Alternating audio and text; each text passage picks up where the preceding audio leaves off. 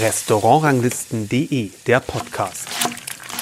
Hallo und herzlich willkommen zum Podcast von Restaurantranglisten.de. Ich bin Kersten Mügge und mein heutiger Gast, der war so verrückt, ein Restaurant mitten im Lockdown zu eröffnen. Es ist Arne Anker, er hat das Brix hier in Berlin aufgemacht. Hallo Arne. Hi Kersten, hi. Vielen ist er noch bekannt als Küchenchef des Pauli-Saals. Ein Stern hat er damit in Berlin erreicht.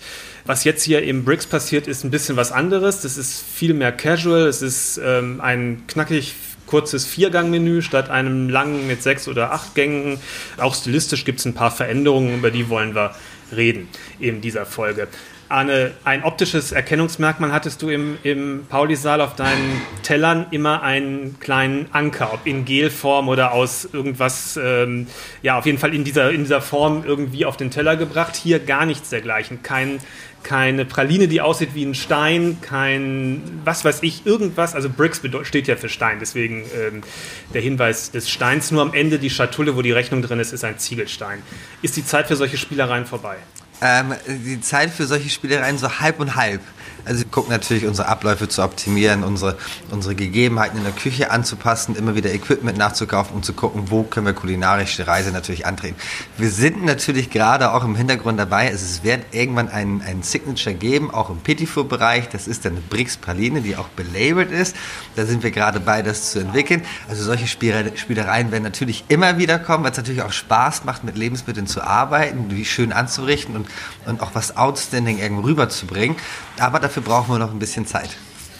Okay, aber ein bisschen natürlicher und ein bisschen, ich sag mal, weniger ähm, so gekünstelt ist es schon von der ganzen Küche her. Auf jeden Fall. Also wir wollen eine ehrliche Küche fahren. Ähm, bei uns gibt es ganz klar einen Viergang, zwei Amesbusch vorneweg, ein ganz klassisches Brot, einen ganz klassischen Brotgang zwischendrin. Also wir zelebrieren das Brot ein bisschen, weil da auch handwerklich Arbeit dabei ist und nicht so wie in anderen Restaurants einfach ein Brotkorb auf den Tisch gestellt werden soll. Ähm, und hinten dran nochmal zwei Petit Fours. Und dann soll es einfach kurz, knackig durch. Dieses lange im Restaurant sitzen gerne. Man soll, sich, man soll sich wohlfühlen, man soll ein Gläschen Wein trinken, man kann auch gerne eine Flasche oder zwei trinken.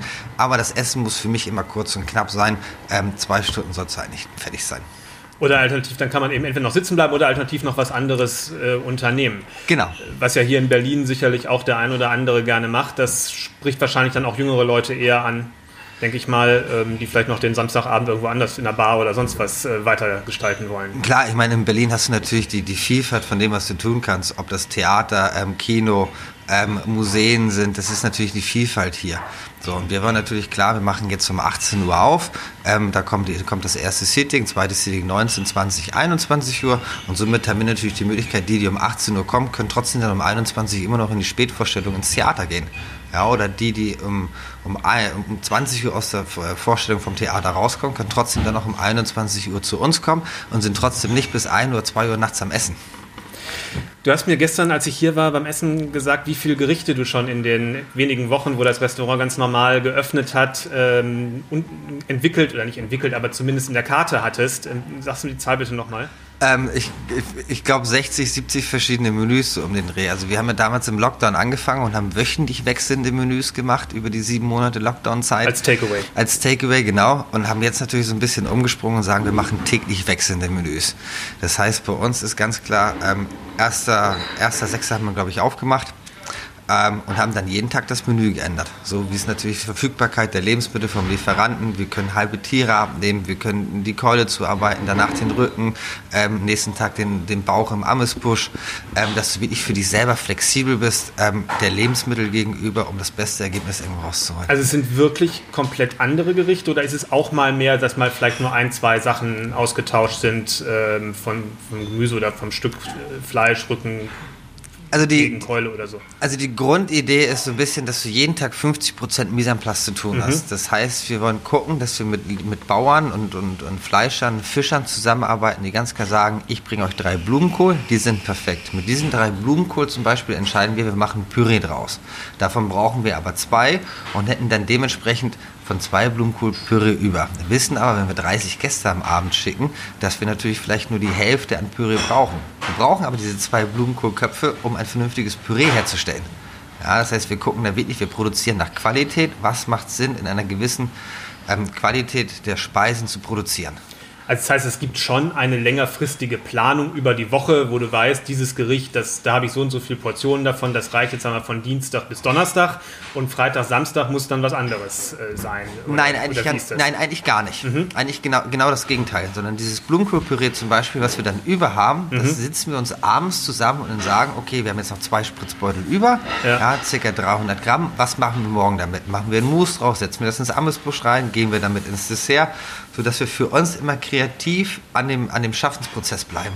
Okay, also es ist ein, ein, ein täglicher kreativer Prozess genau. und nicht so der, wie man es klassischer kennt, es kommt dann und dann ein neues Menü oder ein neues Gericht ins Menü rein und davor ist halt eine bestimmte Entwicklungsphase. Nein, also es, es gibt bei uns die Entwicklungsphase, fängt bei uns am Abend vorher an, wo wir ganz klar besprechen, okay, was haben wir für Lebensmittel da, was haben wir noch äh, produziert da von dem Tag und was produzieren wir morgen, was können wir morgen bestellen, beziehungsweise was kommt für Ware morgen.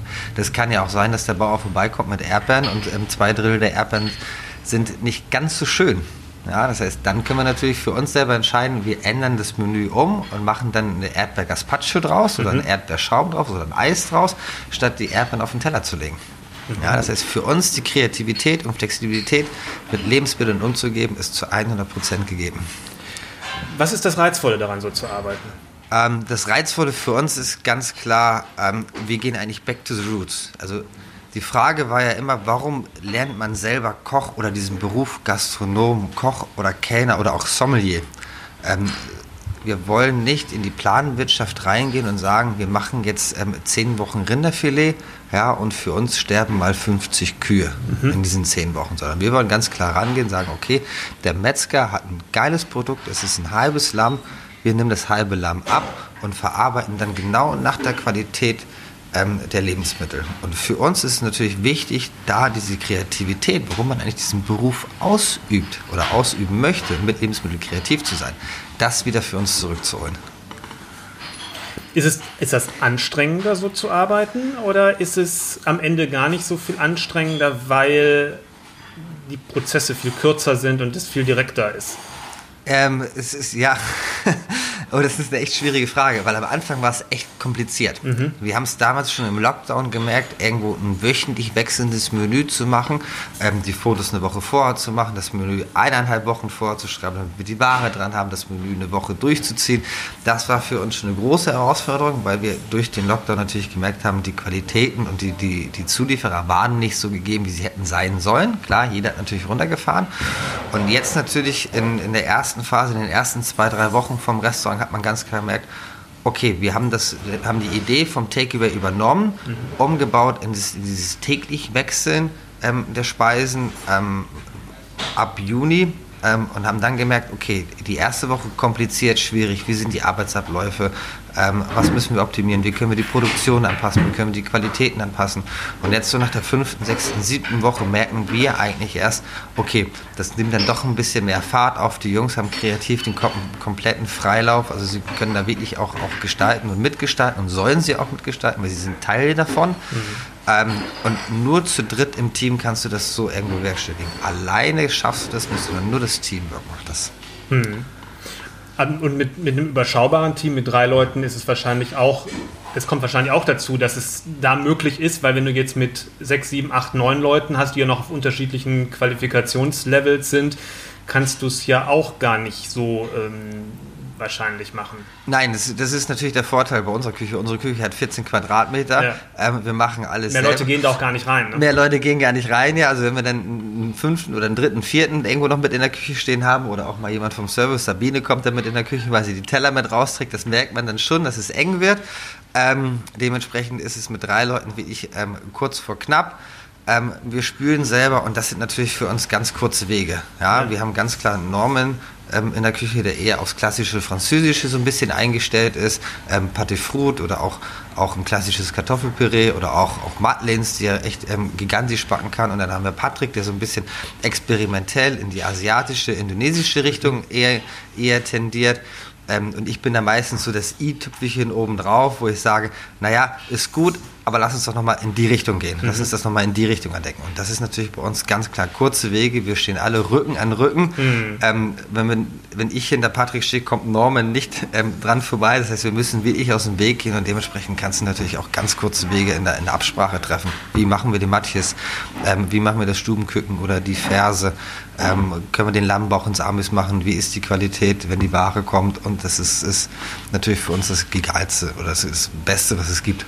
Klar, wenn man, wenn, man, wenn man klassisch arbeitet, man hat ein Menü, das eine lange Zeit durchläuft, da ist so für so kreative äh, Einfälle nicht so viel Raum, beziehungsweise nur zu einem bestimmten Zeitpunkt ist dafür Raum, nämlich am Anfang, wenn das Menü entwickelt wird.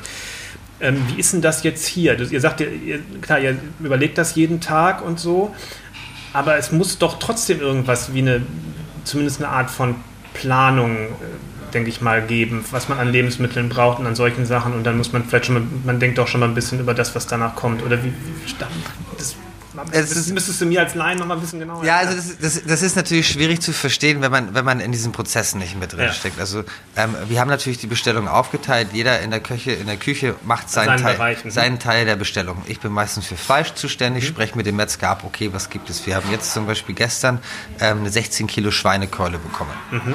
So, diese Schweinekeule arbeiten wir jetzt zu und sagen, okay, wir können Sauerbraten draus machen, wir können was kurzgebratenes draus machen, wir haben die Schwarte, wir können das als Chip im Zwischengang machen ähm, und so weiter und so fort. Und so hat natürlich jeder in der Küche seinen Part, ähm, was er an Bestellungen irgendwo durchzieht. Und im Endeffekt bestellen sie natürlich nach Verfügbarkeit und Qualität ähm, bei den Lieferanten. Ja, das heißt, sie rufen die Lieferanten an, äh, sagen, okay, wie sehen die Erdbeeren aus, wie sind die Pfirsiche, ähm, wie ist die chinesische Keule, wie ist der Blumenkohl, ähm, habt ihr irgendwas Besonderes da, habt ihr ein Paket ähm, Steinpilze da, ähm, natürlich auch um, um den den, der Wegwerfgesellschaft der Lebensmittel so ein bisschen entgegenzuwirken. Ja. Ähm, dass wir nicht sagen, wir brauchen jetzt sechs Schalen Erdbeeren die nächsten drei Wochen und wenn sie nicht gut sind, naja, dann brauchen wir trotzdem Erdbeeren, sondern wir können ganz klar sagen, okay, Erdbeeren hast du, sind in der Top-Qualität, super, nehmen wir ab, kaufen dann zwei, drei Kilo und können dann natürlich anhand unseres Systems sagen, die ersten Erdbeeren packen wir heute auf den Teller, die ersten Erdbeeren kommen, äh, die zweiten Erdbeeren kommen morgen auf den Teller und können dann aber trotzdem die Entwicklung gehen und sagen, okay, alte Garmetun einmachen, fermentieren, ähm, einen Rumtopf einlegen. Ähm, das ist natürlich die Kreativität, die wir da natürlich rausführen, um dann später im Jahr das wieder rauszunehmen. Ich glaube, du hattest gestern Kürbis. Ja. ja, Kürbis im Hauptgang. Es ist dann natürlich auch im Sommer Kürbis, denkt man sich auch, ja, okay, das ist zum Beispiel ein Produkt. Wir haben Kürbis im Winter vom Bauern mhm. bekommen ähm, haben den abgenommen, durch, durch das Takeaway nicht zu viele Boxen verkauft oder mhm. weniger Boxen verkauft als geplant waren und haben dann natürlich gesagt, okay, wir fangen an, diesen Kürbis einzumachen oder zu fermentieren. Und sechs Monate später landet der dann wieder auf der Karte. Und so schaffen wir diesen kreativen Prozess für uns. Du bist ja aus dem Pauli-Saal weg, da war von Corona noch keine Rede. Das war im Frühjahr 19, 2019. Ja. Und ähm, hast dann wahrscheinlich angefangen zu überlegen, was mache ich, was will ich, wo könnte es mit einer Selbstständigkeit hingehen? Oder wie, wie ist das, was hast du in der Zeit gemacht? Genau, also es war damals eigentlich so, dass ich aus dem Pauli-Saal ausgeschieden bin, schon mit dem Plan, ähm, Anfang 2020 ähm, mein eigenes Restaurant aufzumachen. Ähm, das ist dann das gescheitert. war klar, dass das nicht so richtig geht. Das hat man Na, das ist äh, aufgrund nicht von Corona ähm, ja gescheitert, sondern so. aufgrund von Verhandlungen mit Gebäuden gescheitert, mhm. die dann doch kurzfristig noch abgesagt haben, sich für einen anderen entschieden mhm. haben, der das ganze Gebäude genommen hat. Ähm, was auch okay, das ist alles akzeptabel, weil das Leben läuft so und fällt so, wie es fallen soll. Und hat mir dann irgendwo ganz bewusst diese Auszeit genommen, um alles mal, was auch in diesen letzten Jahren im Paulisaal und davor irgendwo passiert ist, doch für mich selber zu reflektieren was ist gut gelaufen, was ist schlecht gelaufen, weil wir haben im Power Design natürlich schon doch ähm, eine große Marschroute irgendwo an den Tag gelegt, ähm, mit 70, 80 Gästen am Abend, 14 Leute in der Küche. Ähm, die Bewertungen ähm, waren dementsprechend mit Koch des Jahres, mit Aufsteiger des Jahres, einen Stern unter den besten 50 Küchenchefs. Und das ist natürlich in vier Jahren rasant gewachsen. Hm. So, und da hast du natürlich keine Zeit, irgendwo drüber nachzudenken, was passiert hier eigentlich gerade. Ja. Und diese Zeit habe ich für mich genommen und habe gesagt, okay, was ist gut gelaufen, was ist schlecht gelaufen, was kann ich für mich selber irgendwo rausnehmen, dass ich es in der Zukunft verändere oder vielleicht verbessere oder direkt streiche, weil es einfach nicht gut war. Ja, und das ist so ein bisschen dann 2019 passiert, wo ich aber Ende 2019 auch wieder einen Gastronomen kennengelernt habe, ähm, wo es eigentlich um große Projekte irgendwo in der Gastronomie ging, in Süddeutschland, ähm, wo man auch im ersten Lockdown gewisse Sachen dann im Hintergrund erarbeitet hat, ähm, besprochen hat ähm, in Plänen irgendwo mit drin war. Ähm, aber natürlich aus der Ferne Berlin, Süddeutschland im ersten Lockdown natürlich auch nicht so direkt irgendwo vor Ort sein konnte. Ähm, wo es dann aber auch von, von einem Tag auf den anderen keinen Kontakt großartig mehr gab und man sich dann natürlich auch nicht dafür entschieden hat, das weiter mit mir zu machen. Das heißt, man hat irgendwo zwei, drei Monate im Hintergrund was gemacht und dann war dann einfach von heute auf morgen weg. Und das war so ein Punkt, wo ich gesagt habe für mich, okay, Gastronomie ist echt Entschuldigung, das Wort jetzt ist echt scheiße. Ja, das ähm, passt für mich nicht mehr in die Zeit und ich mache das nicht mehr. Und war wirklich eigentlich kurz davor zu sagen, ich höre auf damit. Aber auch diesen ganzen, ganzen emotionalen Kram, Lockdown 1, ähm, dieses, dieses ähm, sage ich mal, hinterhältige Ausnutzen, das kann so einfach nicht, nicht ähm, gut sein für die Zukunft. Mhm. Und habe dann aber auch ganz viel mit meinem jetzigen Team irgendwo gesprochen, mit meinen Freunden gesprochen. Was kannst du irgendwo für dich selber da irgendwo verändern? Ja, und haben uns zusammengesetzt und haben gesagt, okay, komm, scheißegal, ja, wenn dann Selbstständigkeit, dann jetzt. Und das ist so ein bisschen dann ähm, im ersten Lockdown entstanden, wo wir gesagt haben, okay, also wenn wir was machen, dann jetzt. Wir wissen, dass ein zweiter Lockdown kommen wird, aber wir wollen einfach für uns das positive Signal senden in, in die Jugend rein, in die Gastronomie rein, dass wenn du einen Traum hast, arbeite daran. Du fliegst immer auf die, auf die Nase. Es geht nur darum, wie oft stehst du wirklich auf, um deinen eigenen Traum zu verwirklichen. Und so ist das alles irgendwo entstanden und gewachsen. Das heißt, das, was wir jetzt hier sehen, ist gar nicht das Ergebnis von monatelanger Konzeptarbeit, sondern obwohl du doch eine ganze Weile sozusagen nicht auf der Bildfläche warst, sondern es ist dann relativ schnell entstanden? Oder? Naja, also so ein Grundkonzept war okay. ja schon immer da. Mhm. Ja, also es war ja schon immer die Idee, da ein Restaurant zu machen, okay, welche Mitarbeiter möchtest du mhm. gerne haben? Ähm, welche, welche Wunschsommelieren, Wunschrestaurantleiterin möchtest du haben? Welche Jungs möchtest du in der Küche haben? So hat man sich natürlich trotzdem irgendwo rangefunden, auch die letzten Jahre irgendwo. Und hat sich dann natürlich ähm, das Konzept so ein bisschen Stück für Stück irgendwo erarbeitet, ähm, wo man dann gesagt hat, okay, dieses, dieses Konzept, was eigentlich, eigentlich ähm, 2020 hätte starten sollen, ähm, ist 50 Prozent von dem, was wir eigentlich jetzt machen.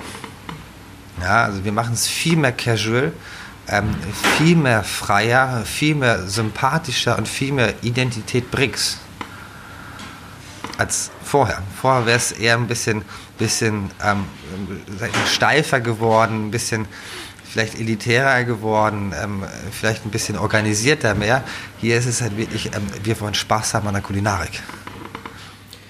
Und geschmacklich muss das dann am Ende gar kein großer Unterschied sein. Nee, geschmacklich muss das überhaupt gar kein großer Unterschied sein. Aber das ist, ähm, wie du am Anfang sagtest, ja, ob dann dieser Gelee-Anker drauf ist oder nicht drauf ist. Ähm, das spielt in dem Sinne keine Rolle. Ja. Genau, das spielt in dem Sinne keine Rolle. Ähm, wir gucken natürlich aber in Zukunft, dass wir natürlich solche Gimmicks ähm, natürlich nach wie vor immer wieder mal mit einbauen. Aber wenn wir jetzt natürlich im, im täglich wechselnden Gericht immer ein Ankergelee mit drin hätten, beim Viergang, ist ja natürlich auch so eine Sache, muss das sein? Mal wird es mit Sicherheit kommen. Ähm, vielleicht gibt es auch irgendwann mal einen großen Anker einfach als Dessert, wer weiß. Kleiner Themencut. Äh, man ist ja hier in Berlin, alles ist hip und so weiter und so fort. Wenn Grünkohl entsaftet wird, was, was geht dann in dir vor? Oh Gott, es ist. Ähm, was, was geht da in mir vor, wenn Grünkohl entsaftet wird? Ja, viel Spaß, sage ich dazu nee, einfach nur. Weil ich frage deswegen, du bist doch wahrscheinlich, kommst ja ein bisschen Heide geboren. Ne? Ja. Das ist ja das, ein Grünkohlgebiet in ja. Deutschlands, deswegen, deswegen Na, die Frage. Oder generell Kohlgebiet. Äh, ne? Ja, äh, in Dithmarschen geboren ist ja Dithmarscher. Kohlkopf bin ich ja. Ähm, Super, dass du das sagst, toll. Ähm, ja, also mir geht da gar nichts durch den Kopf. Also auch wenn jemand Grünkohl und saftet, das haben wir, haben wir selber schon gemacht, auch in der Vergangenheit und werden wir mit Sicherheit auch hier in einigen Gerichten machen. Ähm, wichtig ist, dass der Kohl dann halt noch schmeckt. Ja, also es bringt nichts, den Grünkohl zu entsaften und was Hipstermäßiges draus zu machen mit irgendwelchen Schirmchen und Gelees, ähm, was dann nach Zitrone schmeckt.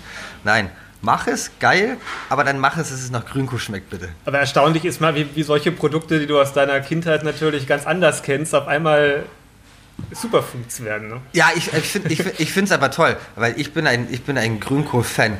Nicht so wie meine Mutter das kocht. Ja, ich weiß, Entschuldigung, Mama. Meine Mama kocht das dann gerne mal so ein, zwei, drei Stunden lang. Das ist so schön ähm, katzengrau. Schmeckt auch, natürlich. Ich mag es doch dann eher, dass es halt ganz kurz durch die Pfanne gezogen ist, ähm, vor dem ersten Frost noch, ähm, dass du halt wirklich diesen Kohlgeschmack drin hast.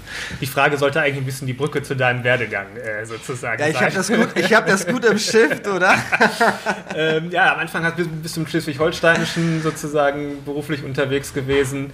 Ähm, und dann war die erste Station hier in Berlin ähm, im, im, First Floor. Genau. In, äh, das es nicht mehr gibt, das Restaurant. Matthias Dieter war damals äh, der Küchenchef da, ne? Ja. In der Zeit.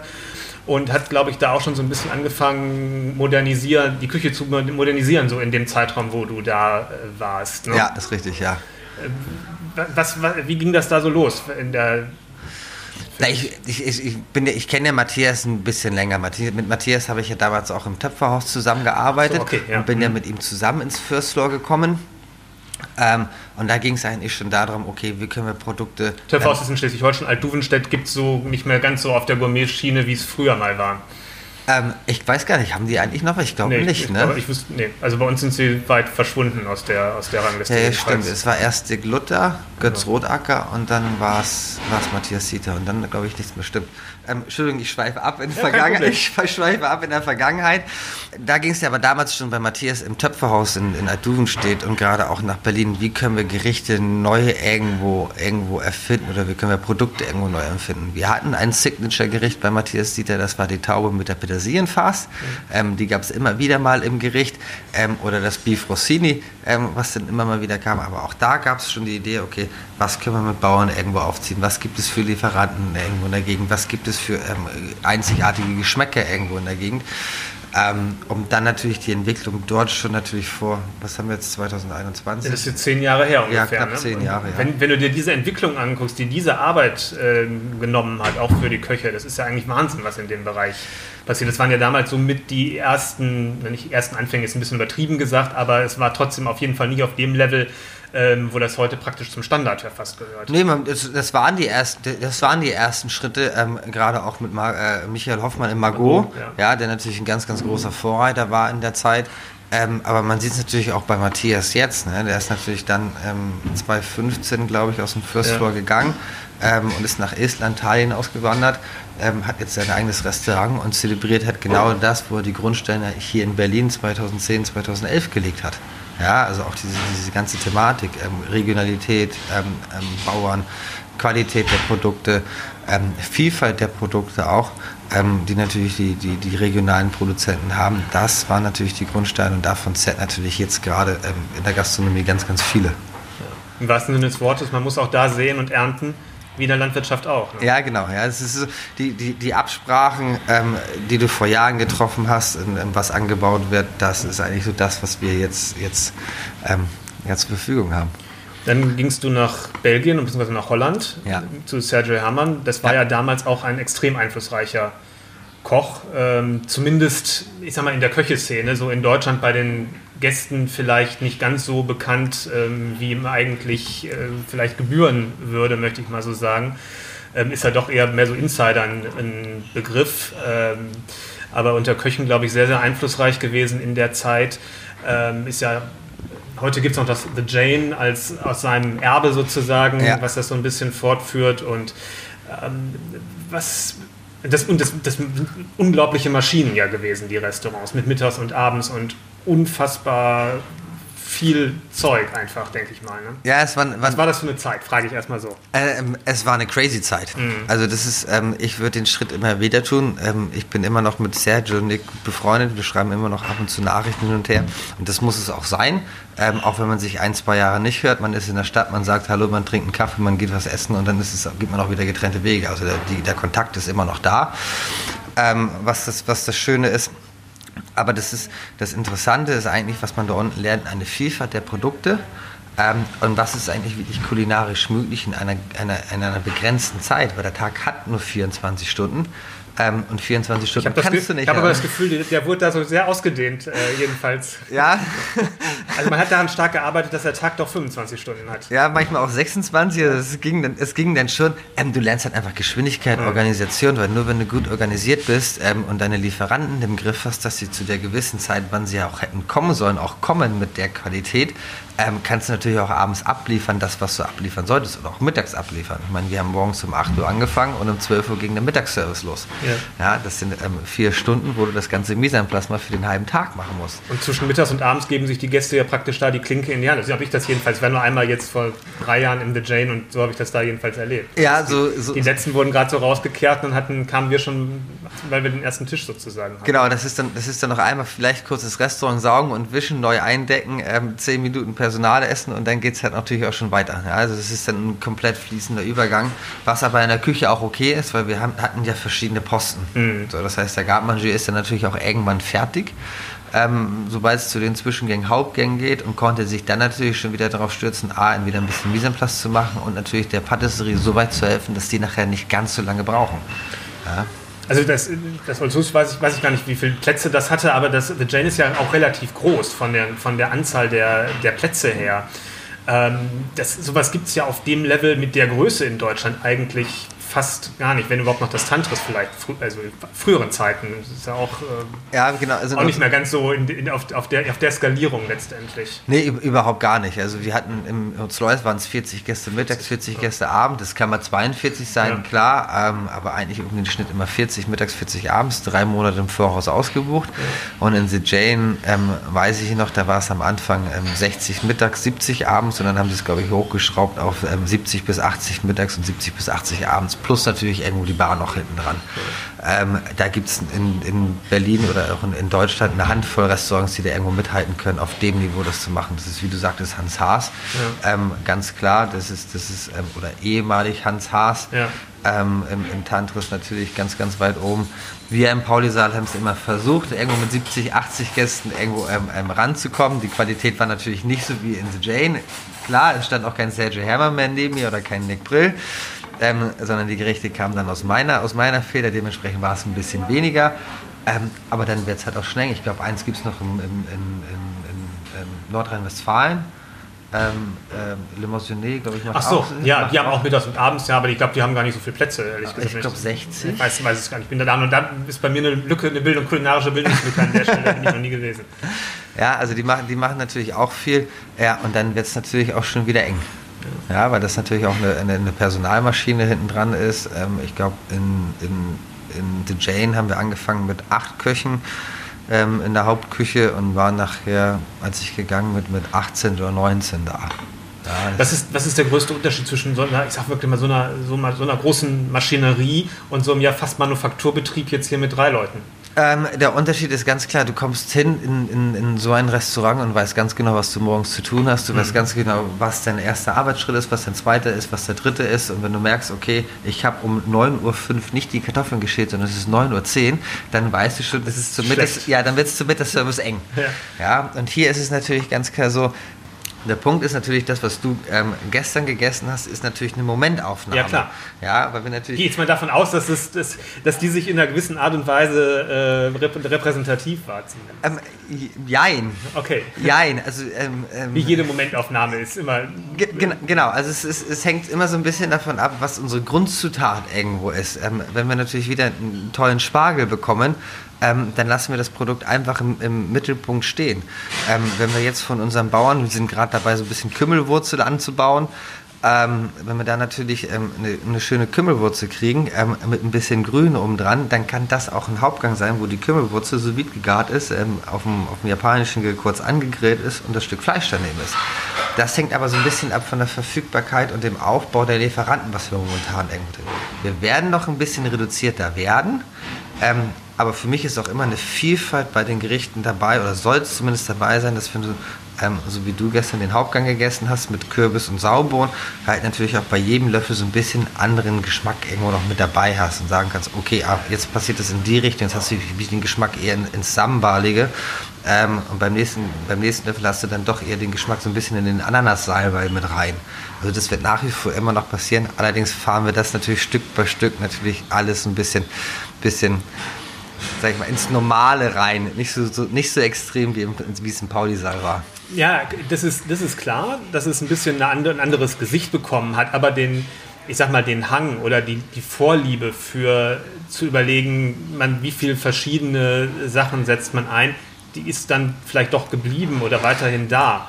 Und, oder nicht? Ja, das ist. Das ist und ich, ich frage mich, warum, was, warum das für dich, warum das für dich, generell, warum das für dich interessant ist. Ja, ist ich glaube, das ist so ein bisschen dieser Schaffensprozess mhm. bei uns in der Küche. Ja, wenn wir, ne, wenn wir eine Stange Lauch kriegen und sagen, okay, wir nehmen die Wurzel vom Lauch, wir nehmen das Weiße vom Lauch und ein bisschen was vom Grünen, dann haben wir immer noch was Grüne oben vom Lauch über und sagen uns, wir wollen das Grüne vom Lauch nicht wegschmeißen. Also was machen wir damit? Ja, und ich glaube, so ist so ein bisschen unsere Herangehensweise. Deswegen kommt dir das vielleicht so vor, dass immer noch dass sehr, sehr viele Komponenten auf dem Teller drauf sind, was bei uns gar nicht eigentlich so ankommt. Ja, weil für uns ist es sagen, okay, was können wir mit dem, was wir sowieso von der Produktion über haben, was andere Leute wegschmeißen, dann trotzdem irgendwo noch aus dem Produkt rausnehmen. Vielleicht für dieses Menü, aber vielleicht auch für das Menü nachher. Ja, das ist, glaube ich, vielleicht das, das kann ein Grund sein. Aber das kommt uns gar nicht so vor, wenn ich ganz mhm. ehrlich bin. Gut, es ist, ähm, ich, ich lasse mich natürlich von dem, was ich gestern gegessen habe, leiten und auch was ich jetzt bei, bei, so bei Instagram oder so gesehen habe, natürlich. Ähm, und, und da ist man manchmal selber zu nah dran, um das vielleicht auch ähm, so, Mit Sicherheit, so ja. äh, unter, einem, unter einem Strich zu ziehen, so wie ich das in etwas oberflächlicher Art und Weise natürlich äh, als Beobachter äh, da, da, da, gebe, da gebe ich dir mit Sicherheit recht, weil wenn wir in der Küche stehen, dann, dann produzieren wir natürlich durch. Wir haben drei Stunden ja. Zeit ähm, oder vier Stunden Zeit, das Mise en place fertig zu machen und sagen dann natürlich, okay, ich habe jetzt noch die Frühlingswoche über, was machen wir damit? Ja. Ähm, gestern zum Beispiel im Amesbusch hatten wir Fenchel. Ähm, und haben dann ähm, von unserem Kräuterbauern Fenchelblüten genommen und ähm, die Jungs haben dann die Fenchelblüten aufs Amesbusch gepackt und haben es aber auf Reh drauf gemacht. Und ich sagte, warum macht ihr das auf, auf, auf dem Reh drauf? Warum machen wir das denn nicht ähm, auf dem Fenchel drauf? Und ach ja, stimmt. Ja, also das sind so, das sind so ähm, ich glaube, ganz einfache Schaffensprozesse, die wir in der Arbeit gar nicht so, so mitkriegen. Ja. Klar, das ist immer so, aber das ist ja auch das, was ich im Podcast versuche, ein bisschen die kreativen Prozesse, die bei jedem äh, da sind, offen zu legen. Ähm, einfach weil das, das für mich jedenfalls das Interessante ist. Äh, warum kommt jemand auf auf Ideen, was treibt ihn so an und was sind seine Überlegungen? Also was ich, was ich, was ich ganz klar sagen kann, ist, wir hassen es, Lebensmittel wegzuschmeißen. Ja. Also das ist, ähm, das ist ganz klar, das ist für uns ein Graus. Wir wollen wirklich versuchen, ähm, soweit es geht, alles irgendwo zu verarbeiten. Ob das dann ähm, in irgendwelchen Gerichten sind, ob das ins Einmachen sind oder ins Fermentieren geht ähm, oder auch einfach nur einen Essigauszug draus zu ziehen mit den Kräutern, die über sind. Ähm, und das nur so kann ich, das ist ja, ich sag mal, so war es genau. Mhm.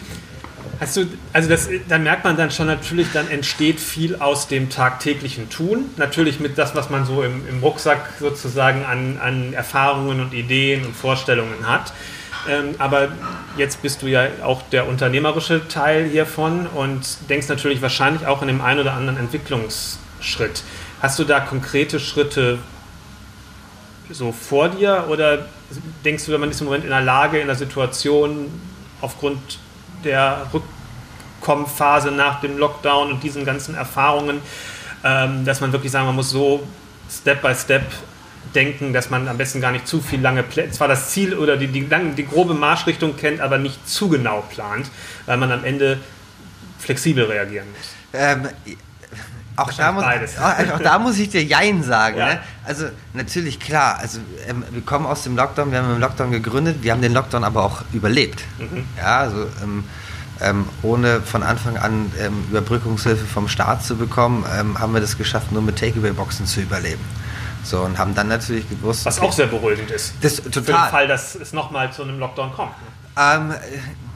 Ja, ich glaube, jetzt sich, wird sich die Zeit so ein bisschen ändern. Weil wir natürlich, klar. Ja, weil wenn es natürlich einen Lockdown gibt, haben wir natürlich jetzt die Möglichkeit gehabt, schon Gäste irgendwo im Restaurant ja. irgendwo zu, zu beköstigen, ähm, die dann vielleicht natürlich auch unsere Boxen im dritten, vierten, fünften Lockdown, wer weiß, ähm, natürlich dann auch, auch ähm, ähm, ähm bestellen würden oder bekommen würden.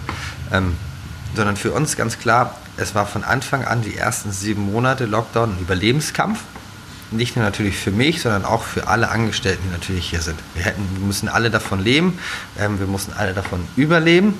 ähm, und haben es natürlich irgendwo erfolgreich geschafft. Jetzt ist es natürlich so, oh, Restauranteröffnung, was müssen wir nochmal investieren, ähm, dass wir natürlich die Restauranteröffnung ähm, vollständig verziehen können, ob das ähm, Weinkühlschränke sind, ob das Gläser sind, ähm, Geschirr ist, ähm, Küchenequipment, eine neue Kühlung. Und natürlich gibt es für uns intern einen Plan, ähm, wie wir natürlich ähm, auch was weiter gestalten können, welcher Step zuerst gemacht wird, so wie wir jetzt eine neue Kühlung gekauft haben für oben in die Küche, weil sie für uns praktischer ist und sein muss, ähm, wie es dann ein Tiefkühler irgendwo kommen wird als nächstes, ähm, wie natürlich das ein oder andere ähm, extra Gerät für, für Küche und Service natürlich kommen wird, vielleicht auch nochmal ein Weinkühlschrank ähm, und im Keller werden wir natürlich da noch zwei, drei Sachen machen.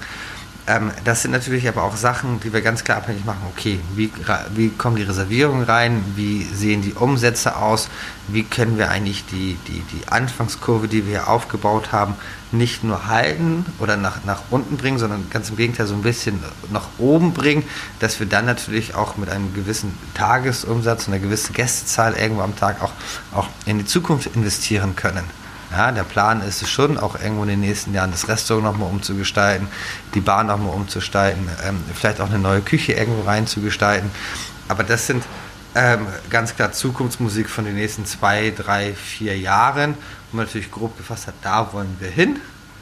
Ähm, aber kurzes Step ist so natürlich, okay, Equipment in der Küche. Brauchen wir nochmal einen japanischen Grill? Brauchen wir nochmal einen Tiefkühler? Ähm, brauchen wir nochmal einen Weinkühlschrank, wo jeder natürlich gerne die Hand hebt und sagt, ich will, ich will, ich ja, will. Ähm, und wir dann natürlich dann auch Lose ziehen so ein bisschen in der, in der Küche und im Service. Wer bekommt als wer erstes? Die, wer die günstigeren Wünsche hat, der ist klar im Vorteil. Die günstigeren sind immer gut. Nein, aber wo es natürlich auch ganz klar für uns geht, ähm, was ist am wichtigsten?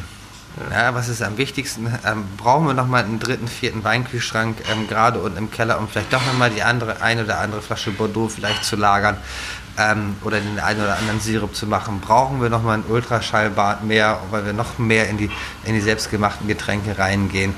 Ähm, das sind aber jetzt so Sachen, die wie ich Monat für Monat irgendwo oder Woche für Woche irgendwo entschieden sind. Brauchen wir nochmal Einweggläser, ähm, äh, einen neuen Herd vielleicht oder eine neue Spülmaschine oder auch ein neues Geschirr? Also, da wird man dann gespannt sein, wo das, das BRICS äh, hinführt, äh, ja. wie sich das, wenn sich im Hintergrund was verändert, wiederum vorne für den Gast auswirkt, wie sich das bezahlt macht, in Anführungsstrichen. Ja. Ähm, auch auf dem Teller am Ende des Tages, weil es neue Möglichkeiten für euch eröffnet. Wir werden gespannt sein, wie, das, wie es ist und das, sobald es uns möglich ist, beobachten, sage ich jetzt mal. Gerne, ja. Vielen, vielen Dank, dass du mitgemacht hast äh, hier in dem Podcast-Interview. Das hat mir äh, viel Freude gemacht, mit dir viel zu plauschen und ich hoffe, den Zuhörern und Zuhörerinnen viel Spaß beim Zuhören äh, gebracht. Und ich denke, die nächste Folge, die in zwei Wochen kommt, ist genauso interessant. Und wenn man den Podcast abonniert, dann kommt die Folge sogar ganz automatisch. Vielen Dank, Arne. Vielen, vielen Dank, Kerstin, dass du da warst. Gerne. Tschüss. Tschüss.